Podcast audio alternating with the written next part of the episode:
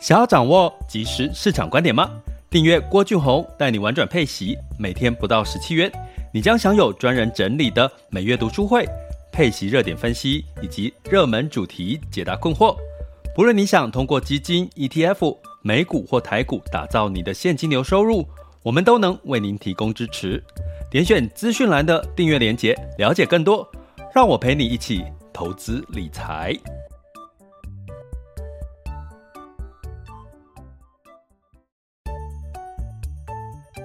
想要掌握即时市场观点吗？订阅郭俊宏带你玩转配息，每天不到十七元，你将享有专人整理的每月读书会、配息热点分析以及热门主题解答困惑。不论你想通过基金、ETF、美股或台股打造你的现金流收入，我们都能为您提供支持。点选资讯栏的订阅链接，了解更多。让我陪你一起投资理财。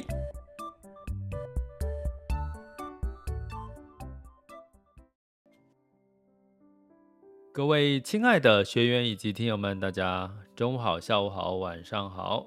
今天来到了二零二二年的十月五日了哈，那这个接下来就是三天的连假嘛，国庆日哈。国庆日大家想到就是放烟火，对不对？也是一个庆祝的日子，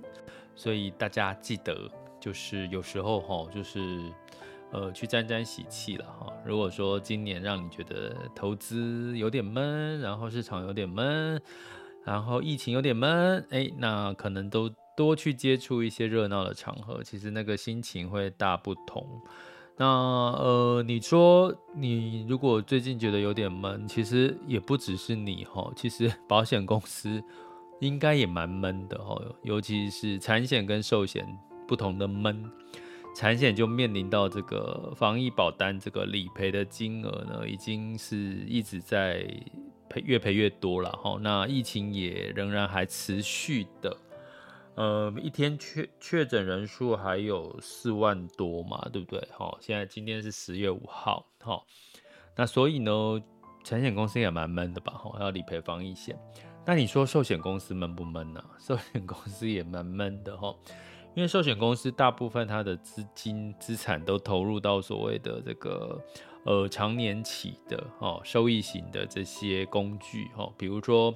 呃这个债券哦，尤其是公债类的。那大家也知道哦，最近我们一直在讲，因为美国升息呀，带来十年期美债殖利率的这个上升，那。如果有一些概念的人应该知道，美债殖利率上升，现在三点三点多，三点六、三点七，哎，听起来好像这个收益，你你就把殖利率当成是报酬率哈，你投资公债有三点六、三点七的报酬率，是不是听起来诶还蛮吸引人的哈？所以有一些资金就会觉得说，那你现在其实投资所谓的像美国公债是属于无风险的报酬，就有三个 percent 给你了，听起来还不错哈。那可是呢，从另外一个角度来看，其实公债值利率上升，代表的就是债券的价格是下跌的。好，债券的价格下跌，你的这个报酬率才会变高嘛。我们叫逢低，就你用逢低买进的概念，大概可以理解哈，就是你买到低点，你的报酬率就会比较高。那可是呢，这个对寿险公司有什么影响呢？因为寿险公司它是属于长期稳定金融的这个中长期的资金。所以他大部分不会去什么满手股票啦，或者是投资太多风险性资产，哦，太高的风险性资产，所以他有很多的债券。所以呢，债券某种程度对他来讲是资产，哦，他把这个收到保护的钱去买债券，它是资产。结果呢，这个资产在最近就因为在美债殖利率往上走，债券价格就往下跌了，所以。寿险的资产往下跌了哈，那寿险资产往下跌，可是它的负债呢？负债什么是负债？就是大家知道嘛，我们如果保险公司把我们的保费收走了，尤其是储蓄险哈之类的哈，诶，就在银行端，在金融业呢，它收的这些储蓄啦，这些概念的这些钱呢，在保险公司的会计账上呢，它必须要列为负债。为什么？因为你储蓄险还是要还给人家的吧，对不对？而你可能呃买了一个六年期的储蓄险，六年之后到期或中途解约，其实保险公司都要把这中间的钱现金价值是要还给保护的哈，所以这在这个寿险公司的会计账里面列为负债哈，所以你这样一减哈，我刚刚讲的哈，它的资产可能很多是债券哈资产哈，然后呢，它的负债哎是我们的这个储蓄险哦这样的概念，可是大家知道储蓄险哈，你如果比较老的公司，比如说国泰啦、南山呐哈。像富邦，因为它早期也是算这个呃并购了一些资一些老老的寿险公司哈，这些公司呢，它的发行的储蓄险的利率都很高，所以它要换算成现在的债务呢，负债就那个包袱就很重，所以你去想啊，从这个净值下周呃资产下跌，负债哈有过去的包袱哈，这样一减下来，哇不得了了。这个净值比哈，这个保险公司的净值比哈，居然哈就大幅度的修正了哈。我给各位讲几个哈，这个这个消息对我们是有影响的哈。南山南山人寿的净值比，我先我讲总净值好了。南山呢，基本上在第二季是从去年底是五五。净值哦，就是资产减掉负债哦，净值哈。去年底是五千一百一十五亿元，今年第二季是八百三十六亿元，少了四千两百七十九亿元。哎，不要吓到哈，我们等下讲细节哈，不要因为听到这个数字就吓到。国泰人寿净值从去年的七千四百二十一亿元，去年底哦，哦。现在第二季是三千一百五十六亿元，少了四千两百六十五亿元。富邦人寿呢，净值从六百六千零九十五亿元掉了哦，从去年年底六千多亿元掉到第二季是三千一百六十九亿，大概都平均少了三千亿到四千亿。这三家的很大吗？哦，三家的公司吼。那尤其他们也有过去我说传统储蓄险的包袱，所以呢，哎，这个时候大家就开始哈，这个在紧张了哈，包含金管会也开始就是周周在看他们的净值的变化。所以我刚刚讲一个重点，就是为什么保寿险公司在今年以来的净值出现了这个呃净值资产资产往下掉，负债没有往下掉的原因是什么？就是因为它投资比较多是债券，哈，所以带来它的资产往下掉，可是负债又掉不下来，好，所以呢，造成它的净值就少了很多。那在这个监管的规定里面呢，净值必须要三个 percent，净值比，哈，净值比必须要三个 percent，哈。那这个三个 percent 的净值呢，基本上呢，呃，目前已经有出现负的了，好像南山人寿是负的零点五九，哈，那另外还有几家，好像都是低于三的，有六家是低于三的，哈，所以呢，三三个 percent 是标准哦，哦，就是连续有两期净值比低于三个 percent 的话，基本上。金管会是要介入，吼，包含可能他要增资啊，或是介入管理啊之类的这些，吼，当然还有一个数字的统计是 RBC 的，吼，但时间的关系，我们就不讲，我们单纯讲净值。但是我们是要客观的来看待这件事，吼，呃，为什么客观看待呢？我们要看的是，其实啊，在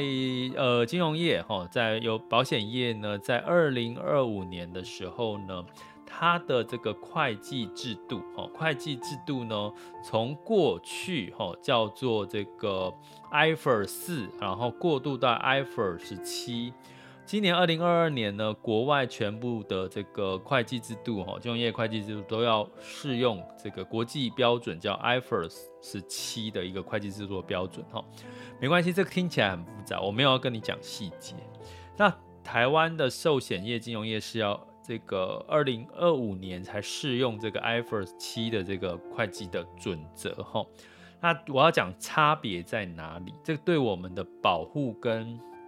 金融存股族有什么影响？我觉得这个才是我们要去理解的哈。因为呢，这一次我刚刚讲净值拉警报这件事情，诶，保险公司就跳出来说喽，哦，是因为升息所带来的保险公司的这个负债没有办法降下。因为我刚刚讲说，因为升息带来债券价格往下走，那保险公司很多都，寿险公司很多都投资债券，所以它的资产往下走了。可是呢，因为它的负债没有跟着调整，所以它相减之下听起来就是那个就净值就下滑了。那保险公寿险公司主张说，根据 IFRS 十七的这些这个会计准则，这些未来要他们要依依循的准则呢，其实应该要把负债折现，好，负债要折现，也就是说。负债折现的情况，在现在升息哈，折现你可能听不懂，对不对？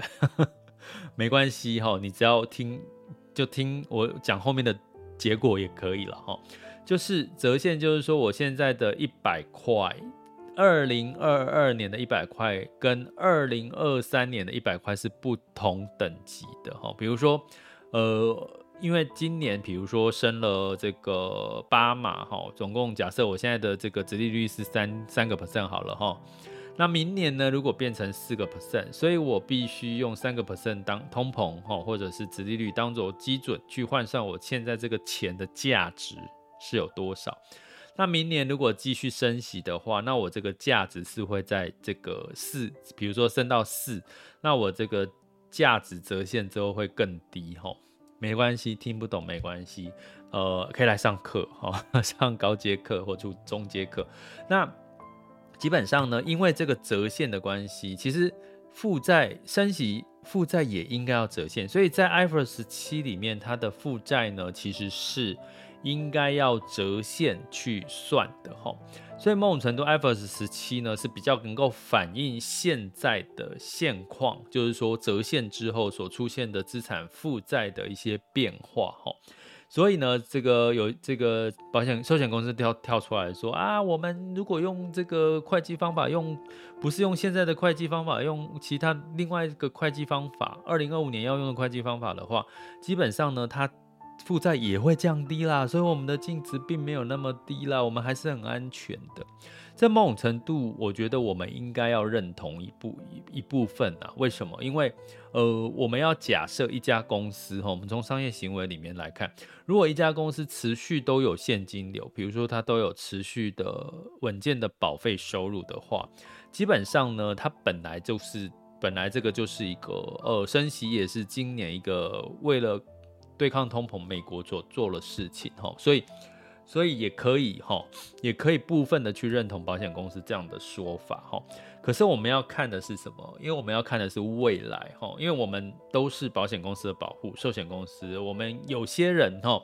是金融存股族，那重点它的影响会是什么？我再讲回来，IFRS 17，二零二五年台湾要全面使用的时候呢？在收入的部分，哈，收入的部分它也出现了这个变化，哈。虽然这一次，哦，因为净值贬损带来的这个保寿险公司说我的负债应该要折现啊，所以实际上我负债并没有那么多。可是关键，当真正这个新的会计标准出现的时候，抱歉，我们你们就是在这个呃保险公司它的保费，哈。过去呢，它是保费收入，你会听到保险公司、金融、金融或保险公司跟你说，这一季的营收又创新高了，这一季的营收又创新高了，对不对？因为它叫做保费收入，它是整笔的保费都给你算进去。可是大家知道保费里面有什么？有两种，一个是我们保护自己的钱啊，账户价值之后还是要还给我们的啊，这能够算它的收入吗？不行吧，它的收入只有营业。佣金这些相关的这个收入嘛，对不对？第二个，投资型保单，投资型保单是所谓的分离账户，这个钱都不属于保险公司，这个钱保费也收入也不能当成是保险公司的营收，不是吗？可是过去的传统的会计准则里面，这些全部都算是保险公司的营收。所以你就会知道哦，为什么每次都听到怎么保险公司这么赚钱呢？营收都创新高，因为它就是看整笔的保费收入。可是呢，可是呢，在二零二五年之后就不一样了哈。二零二五年呢有两个，一个是利益要分年摊期，分期摊分摊，也就是说你买了一个六年期的保费，或者是你买一个趸缴型的保费，这个趸缴型的保费可能三年到期，六年到期，那你到期你就要把这笔一整笔收到的保费除以三或除以六。分期分摊是你的收入跟你的利益，所以你会发现你的诶，保险公司的营收就不能说我今天今年我收到所有的保费全部认列在今年了。如果你是分期缴的保费，你就必须要认列在不同的年份。所以第一个你听到了什么？你的这个营呃营收就不会再听到那么容易创新高，因为它的营收就会分散在不同的年份了。第二个，在 F17 实施之后，要求如果有损失，就要马上去认列。吼，就比如说你有任何的这个投资损失啦，各方面的损失，就可就必须要马上去做认列。吼，那这个认列还有一个很大的营收里面还有一个很大的一个一个状况，就是说在过传统现行的这个。损益表里面的保费收入，我刚刚提到就是，诶，它就是保费收入。可是呢，在二零二五年之后，保险公司、产寿险公司、金融业，它的保险收入就不再是，呃，它就是保险收入不再是保费收入了。那保险收入是什么？它要扣除掉。它要扣除掉我们刚刚提到的，哎，属于保护自己的钱呐、啊，保单账户价值啦，还有我的这个投资型保单分离账户，我投资的钱，这个都不算保费收入了。所以呢，在二零二五年，这个保险公司的这个营收，它就只算。保险收入，哈，什么叫保险收入？就是真正，哈，具体实质上面是属于保险公司营收的，然后扣除掉这个刚刚提到的保护账户这个账户价值啦，还有所谓的这个投资型保单的这个呃这个呃分离账户里面属于保护。好，保护的钱的这个部分，哈，所以从这个部分来看的话，好，包含哦，包含什么？如果你是储蓄险，是不是你有买那种生存给付的生存险？诶，那个也算保护的钱啊。那这些钱现金价值都要算扣掉哦。所以我要跟各位讲的就是说，虽然说这一次，哈，这个保寿险公司强调负债根据 IFRS 17新后其他的这个会计准则的规定，其实应该要折现。折现完之后，负债金额就会下降，所以他们的净值比并没有那么糟糕。哎，这个我们可以部分认同，所以不用特别担心。可是当到二零二五年之后，整个会计准则上浮上上台之后呢，它的保费营收的收入也会。降低降低两个原因，第一个我刚刚讲，它的这个认列保费实收保费收入就必须要分期摊入，也就是说你是买六年起的，你今年收到的这个趸缴整体的保费它是六年到期的，那你就必须哦分摊在不同的年份。剩，然后要扣除掉我刚刚讲到的这个呃属于保护的现金价值，或者是投资保单保投资型保单的账户价值，这在过去是全部都算是保险公司的保费收入。所以你这样一一比较来看，二零二五年你可能很难再假设我们预期了哈，可能很难再听到保险公司说它的营收创新高了。呃，因为其实你会看到，其实保险公司因为它过去的保费的收入。比较弹性哦，它列入这个在会计的准则里面比较弹性，所以呢，这个创新高它可能就是在今年某个程度，嘿，它把这个保费都集中在这个这个部分哦，啊，或者是他做一些对于呃业务人员通路上面的一些推广促销，让这个季度的这个营收呢，这个保费收入看起来可能比较亮眼之类的这些做法哈。那可是未来，你就算收到保费，你可能要分期除以六、除以三年之类的哦，所以营收减少了，你可能在很难听到这个保险有寿险公司的保险业呢，它可能就。不会有太亮眼的这个营收大幅成长的这个可能性，可是这是好事，让金融金融寿险，因为它毕竟是属于中长期的资金哈，它不是让你投机用的哈，那所以对金融存股族有什么影响呢？基本上，诶。存股的利润利益来自哪里？来自于所谓的配股利嘛，对不对？所以呢，如果你的营收减少，哎，你的这个虽然你的这个负债呢是呃可以即用当年度的这个呃利率去折现，哦。这个负债也会减少，可是你相减之下，你可能你的获利、你的这个现金流哦，或者是你的这个盈余呢，可能就没有像过去那么高的情况下，保护还可不可以？如果拥有这个呃金寿险公司的金控哦，如果你的存股哦，金融存股的标的是属于有寿险公司的金控，会不会它就没有办法让你有预期当中有四个 percent，甚至？四五五个 percent，甚至你期望，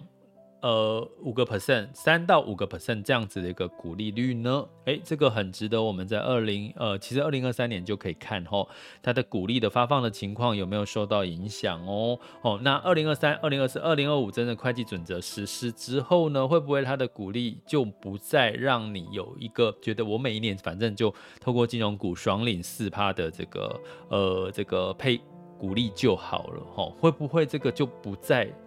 不容易发生了，不容易达标呢？我觉得这是金融存股族可能要留意的事情。也就是说，你不是说，哦，我今天我今天呃存了金融股，我可能十年、二十年之后，我可能就一直都是，就是我反正我就放着了，不要管它，我就持续领个四趴、五趴。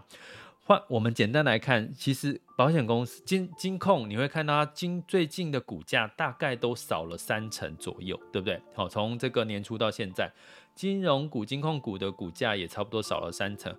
呃，一般我看是不是少三成哦？诶，不止哦，四成哈。那这个四成当中呢，基本上当然有一个是防疫保单理赔。好过高，第二个海外投资的减损，第三个就是刚刚提到的升息，短期之内对这些呃他们资产负债净值上面的一个减损。哈，好，那所以讲回来说。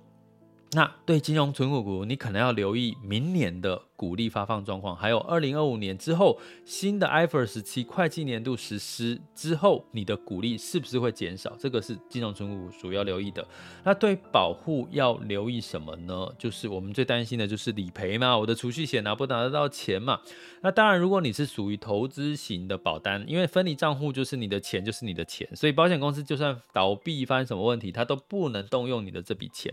那唯一会影响到就是你的，比如说你是有寿险的，好，你是有寿险保额的，那你可能会因为保险公司支付不了这个理赔金额，可能会受到一些影响。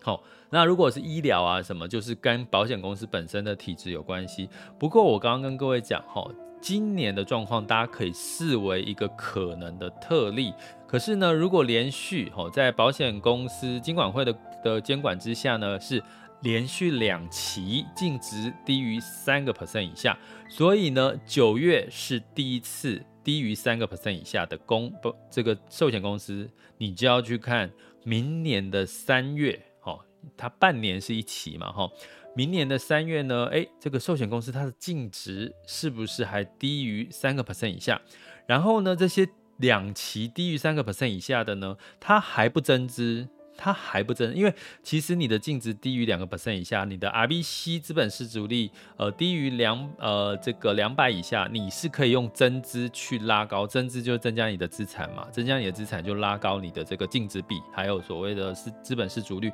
如果都已经降到连续两期你都还是低于净值都是低于三个 percent 了，那你还不增资，哎、那我们保护就可能要。去盯一下喽，也就是说，如果你投资的这个呃不是投资啦，你的这个保险公司是属于这种净值连两期低于三个 percent 以下，然后呢，你的这个呃这个它又不增资，诶，那它是什么心态？它会是什么心态？哦，当然我们可以在二零二二年稍微宽容一点，因为今年其实的确在这个升息太急升息嘛，升息的。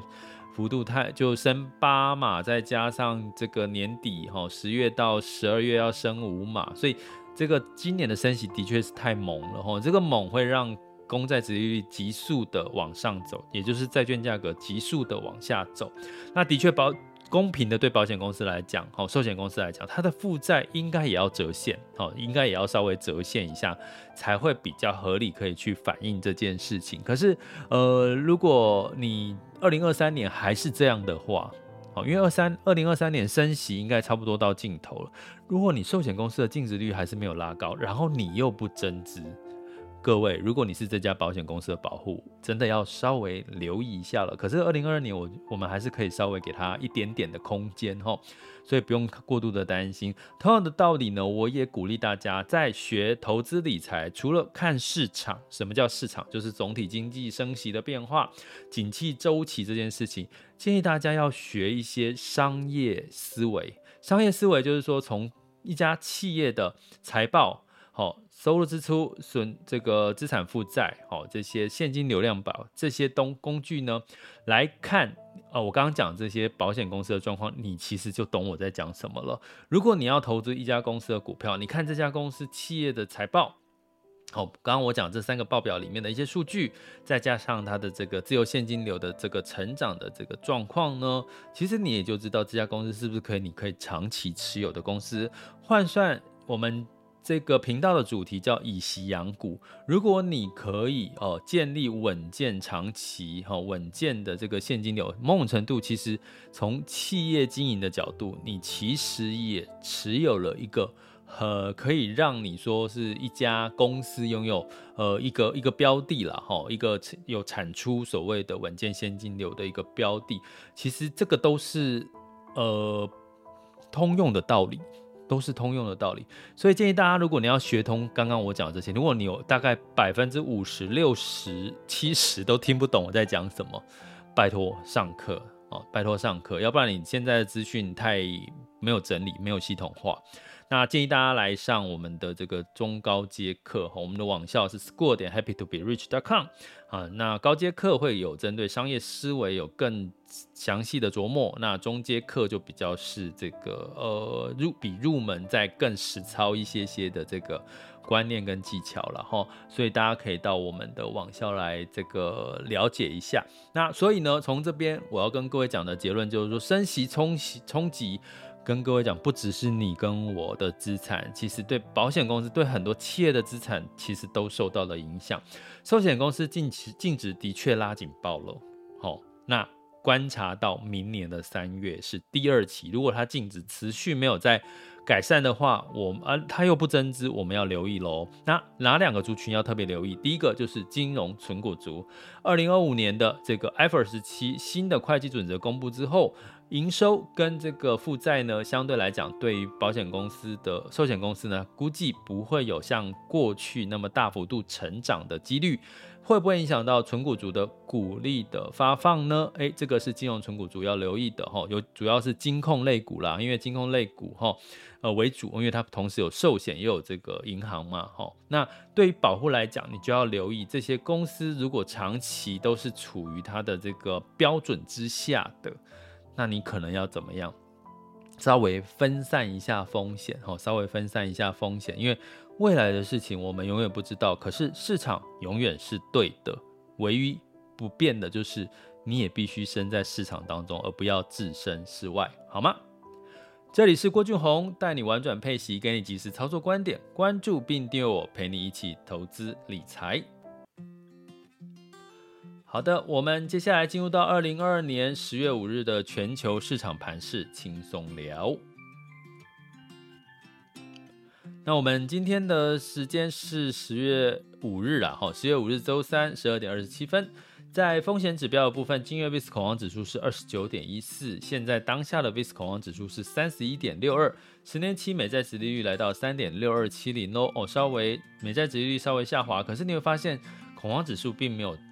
降下来，所以市场仍然是在观望哈。那当然呢，十月份如果这个升息的疑虑没有再更大的压力的话，就要回到基本面喽。我们第四季看基本面哈，那基本面呢，就接下来要面临到第三季财报的公布了哈。那估计第三季的财报不会太好哈。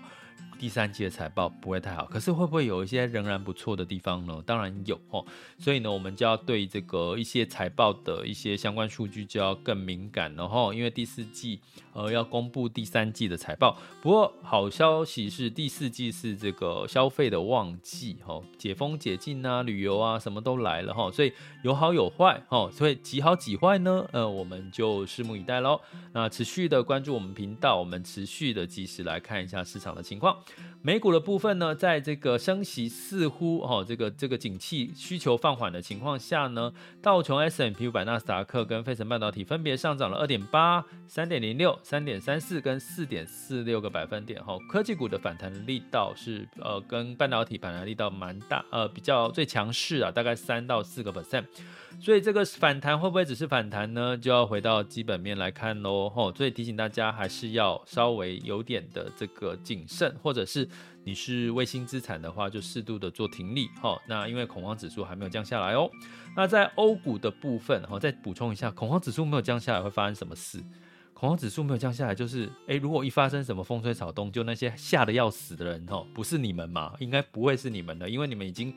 陪让我陪着你们这样度过市场一年了，应该很多人一年多了，应该知道，其实这些恐慌对你来讲已经不是大事，可是对很多市场上面人是大事啊！一旦一恐慌，他们就赶快落跑，所以造成。